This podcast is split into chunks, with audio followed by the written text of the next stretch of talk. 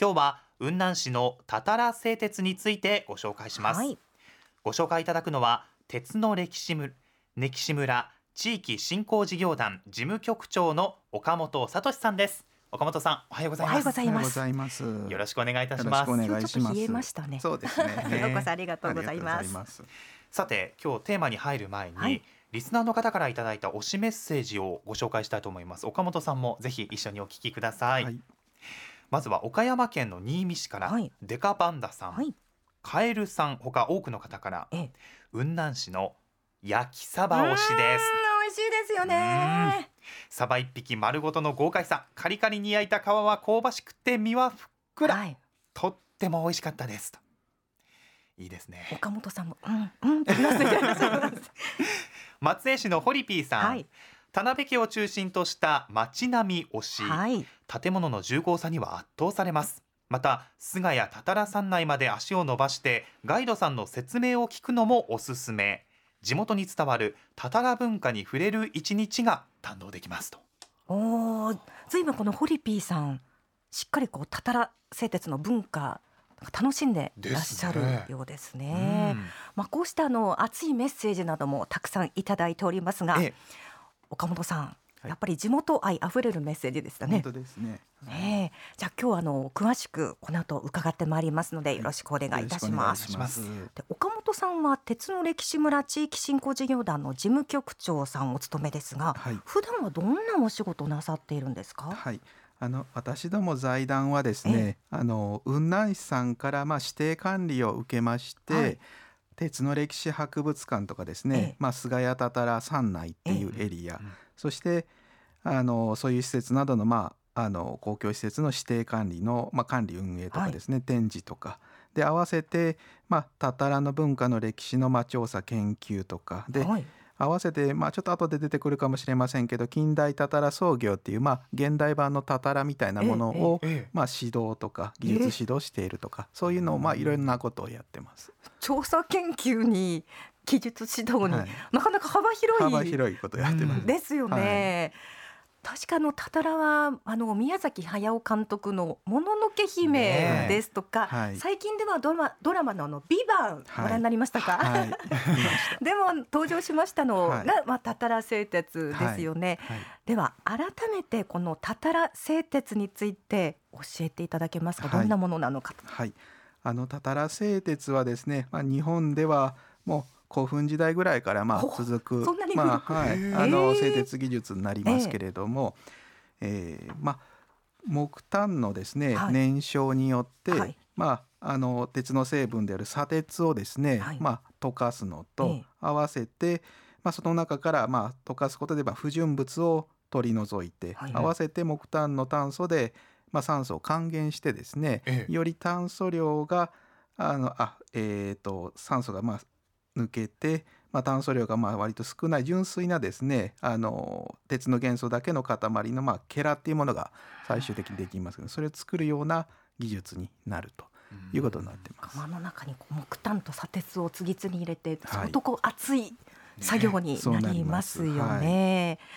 当時あの雲南市ですとか奥出雲町など、はい。い、わゆる中国山地沿いっていうんでしょうかね、はい。たたら製鉄盛んだったようですね。そうですね。あのもちろんここの島根県のこの東部の雲南とか奥出雲だけじゃなくて、ここのあの米子のあたりも昔はええええたたら製鉄盛んな地日南と域でかあの辺りもそそううですそうです、ね。はい。あのここの鳥取県の西部から島根県の東部がですねあのケラを作り出すための砂鉄マサ砂鉄っていうのが必要ですけども素材になるもので原料になるものです原料になるものがですね、でそれが含まれているあの岩石の花崗岩地質がすごく日本で一番豊富なぐらいの地域なのでと合わせてまあ広大な森林資源がやっぱり山々中国山地ありますので、ええ木炭だ。はい、そうです。で、それと合わせて、特にまあその島根県東部の雲南とかですね、ええ奥出雲安来が、まあ江戸時代の最盛期にはだいたい日本の鉄の流通のだいたい8割のシェアを占めてたっていうこと言われてます。ほぼほぼですね。ほぼほぼですね。へごいーだからこう伝承されているっていう。はい、そうなります。そういうあの技術がまあ今でも続くと、まあ、奥出雲町とかでは日東穂たたらさん続きますので、ええまあそれが現代に続くことで日本遺産の認定を受けているということになってます。雲南奥出雲安来地域が日本遺産に認定されてますよね。そうですはい、そうです。あの岡本さんが感じられるこのたたら製鉄の魅力っていうのはどんなところにあるんでしょうか？はい。たたら製鉄はですねあの先ほどもあのちょっとご説明したように、まあ、木炭と砂鉄を燃焼させていくっええ。てすごく簡単なやり方なんですけども、ええ。実はその同じ材料を使ってう同じその時間配分でやっても、例えばその炭の入れ方とか砂鉄の投入の方法とかえ。で燃焼のその時間とかですね、ええ。不純物出すタイミングだとかそういうのがちょっとでも狂うと全然出来上がりが全く異なってくるので。やっぱりそれこがあの難しいところでもありますし面白いところかなと思います。僕個人的にあのコーヒーの焙煎が趣味なんですけど なんかね同じものを感じる気がして。なるほど。そこにはあの経験ですとか、そういったまあ伝承の技ですとか、ねそういったところも必要になってくる、はいまあなんでしょう。だからちょっとこうし神秘を感じるというか古来古くからそこにこうななんでしょう。神のような存在っていうんでしょうかね。神聖な気持ちでやっぱり作業されてたんだろうなっていうのは想像できますよはね。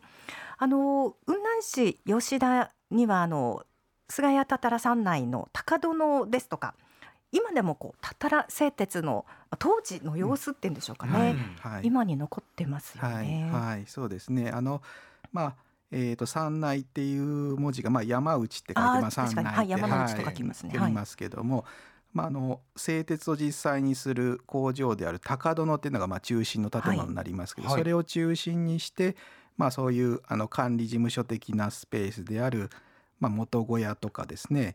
あと社宅のような三軒長屋とかですね。あ当時作業されてた方の、はい、そうです。であとさらにその周辺には実際に作業に従事する人たちが住むエリアとかですね、おー。それが一つの単位になってるんですけども、ええそういうあの山内のエリアがええ。建物も含めて現存してるっていうのが全国ではもうここの雲南の吉田町しかもう残ってないので、えー唯一。ここだけになります。いやまさにあのもののけ姫の世界っていうまさにそうだと思います。感じですよね、はい。その作業に従事されてた方の暮らし一体がそのまんま。はい。残っているという。今とりあえずは大正10年の雰囲気の残したまんまで、まあ、修復工事も今やっとるということになってます。なんかちょっと時間が止まったような、うん。なんでしょうね。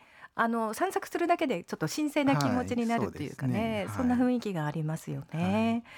そしてあの鉄の歴史博物館っていうのはどんな展示があるんでしょうか、はい、あのたたら製鉄のですね、まあ、流れをあの知ってもらうための、まあ、1号館では、まあ、創業の道具とかですね、ええ。作業工程とかの展示がありまして、あともう一つ2号館というところでは出来上がった、まあ、鉄の塊のケラっていうのはそのままでは使えませんので、ええそれを砕いて選別してで最終的にあの地金っていう鉄のインゴットを作るんですけども、おーまあ、そういう過程を紹介している2号館というのがあります。ほうまあ、どんなものを使ってらしたのかっていうのがわかりますよはい。ね、で講座の解説もあるんですか？はい、あのまた後で出てきますけども、ええ。そのたたら塾っていう検定試験をですね、まあ、受験された方とかもしくは展示に興味がある方中心にですね、まあ、横のつながり作っていくということでたたら塾っていうですね博物館講座を、はい。あのやってまして、はい。はい、そういうところでもガイド講座とかあの菅谷とか博物館でのガイドを実際体験してみようとかですね、へえ。そういうのをやっとるというのもやってます。へえ。なんかいろんな知識をなんかそこで学ぶとまた楽しめそうですよね。はい、まあ、こうしてあのたたら文化が今でも残る雲南市で何でも新しい企画先ほどもちょっとお話が出た検定がはい。始まるそうですね。はい、そうなんです。あの先ほどもちょっとご説明した通りで、ええ。まあ雲南市だけじゃなくて、まあ隣の奥出雲町とか安来も、まあこちらの米子もそうですけども、はい。あのたたら製鉄がですね、まあ本当に栄えてそれに関連する文化もですね、あの豊かな地域ですので、はい。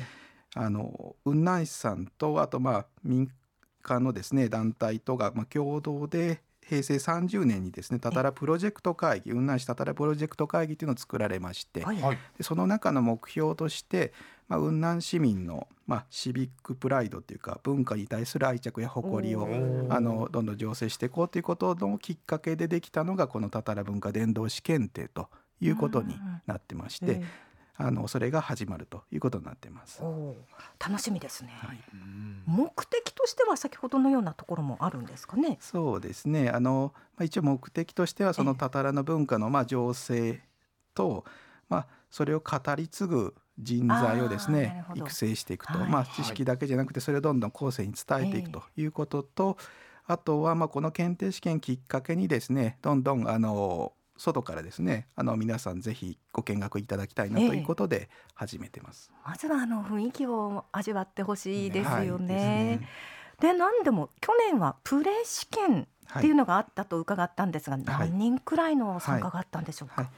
で去年はちょうどあの1月の終わりにやってちょうど雪があの結構ひどかった地域だ時期だったので、ええ。まあ、あのご参加いただいたのは大体60それでも60人ぐらい。全国か。らはい、はい、全国からもう海外からも来られた方も、ええはい、おられたので、はい、えー、そうなんですか注目されてますね。ですね本当にそうだと思います。でいよいよ今年が本検定としてははい、初はい、一回目。初第本当の第1回目になります。いや気になります。いつ場所はどちらであるんでしょうか？はい、あの日にちは、えー今年の3月16日の土曜日に試験実施します。で場所はですね雲南市の木槻町にあります木槻経済文化会館、まあ、通称チェリバホールっていう、ええええ。あの建物になりますけれども、はい、そちらで実施いたします。JR の木槻駅のすぐはい、近くとはいなりますね。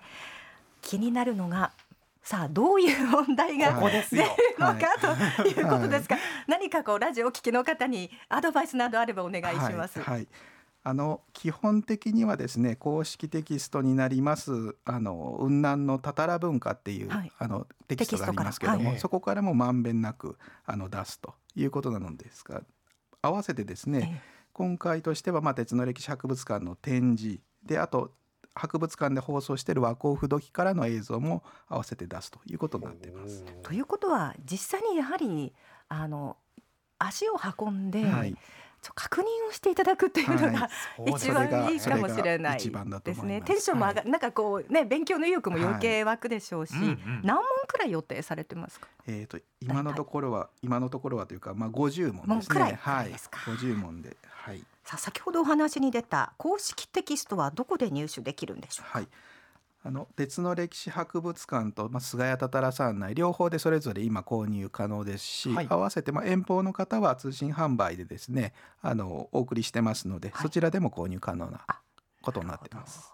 ぜひ事前に張り切って勉強していただきましょうか。はいぜひお願いします。検定の受験料金ははいどうなってますか？はい、あの初級今回初級だけの実施ということになりますけども、はいあの初級2000円ということになってます。これ当日で大丈夫。はい、当日お支払いいただくということになります。さっきになるのがこの申し込みなんですがいつからでしょうか？はあのすでに申し込みはあ受付始始まっておりまして、はい。あの1月10日から始まりで、はい。終わりが2月の29日の木曜日まで、はい。あのファックスかもしくはあの公式のその専用のホームページがありますので、はい。はい。そちらからフォームで申し込みのどちらかになります。はい、2月29日まで申し込みです。で、今回初級というお話でしたが、来年以降の予定なんか決まってるものありますか？はい、えー来年度、え令和6年度にはですねあの初級合格した人対象お。にさらに上の上級試験もうちょっと試験範囲広がりますけども、それを設定する予定にしております。なるほど、また目標が次出てきますよね。ね では、お問い合わせ先お願いします。はいえー検定試験今回の検定試験の事務局がですね、あの鉄の歴史村地域振興事業団になりますので、詳細はですねあの財団のホームページの方でご確認いただけますとあのトップページのところにあの専用こうホームページがですねあのリンク貼ってありますので、はいそちらからご覧ください。雲南市鉄の歴史村地域振興事業団で検索していただくと、はいであるいは検定たたら文化検定はいとかでも、文化出て伝道師検定でも出ます。ね、はい、このようにあの吉田エリアっていうのええはたたら文化の残る町なんですが、まあ実際にぜひお出かけになってなんかそこでね。ね学んでいただけるとより良さそうですいいねで。すね。またあの風情も楽しんでいただけると思います。はい。岡本さんちょうどねタイミングよくリスナーのからメッセージが届いているのでここでご紹介させていただいていいですか、はい。以前たたら製鉄でペーパーナイフを作ったことがあるんです。とても楽しかったです。今も作れるのかなというご質問が届いたんですが、はい。体験できはい、ますか、体験できます。で、ペーパーナイフはもう普通の、あの五寸釘をですね、はい。あの打ち叩いてペーパーナイフにするものとかですね、まあ日本刀のような刃文を実際ちょっとつけてみるようなサムライペーパーナイえー、かっこいい。フ。で、さらにもうちょっと上の小刀作り、実際にあのたたらでできたは、ええ。あの鋼使って小刀作るっていうのもやってますので、はい。いろんな体験させてあのいただけますので、はい。じゃあこれも詳しくはホームペーはいジをご覧いただくとい。いいかもしれませんね、事前に予約した方が確実かもしはいれないですね、それでお願いします。じゃあそれも含めて詳しくはホームページぜひチェックしてみてください。さああっという間でした。おしまいに皆さんへぜひ熱いメッセージをお願いします。はい。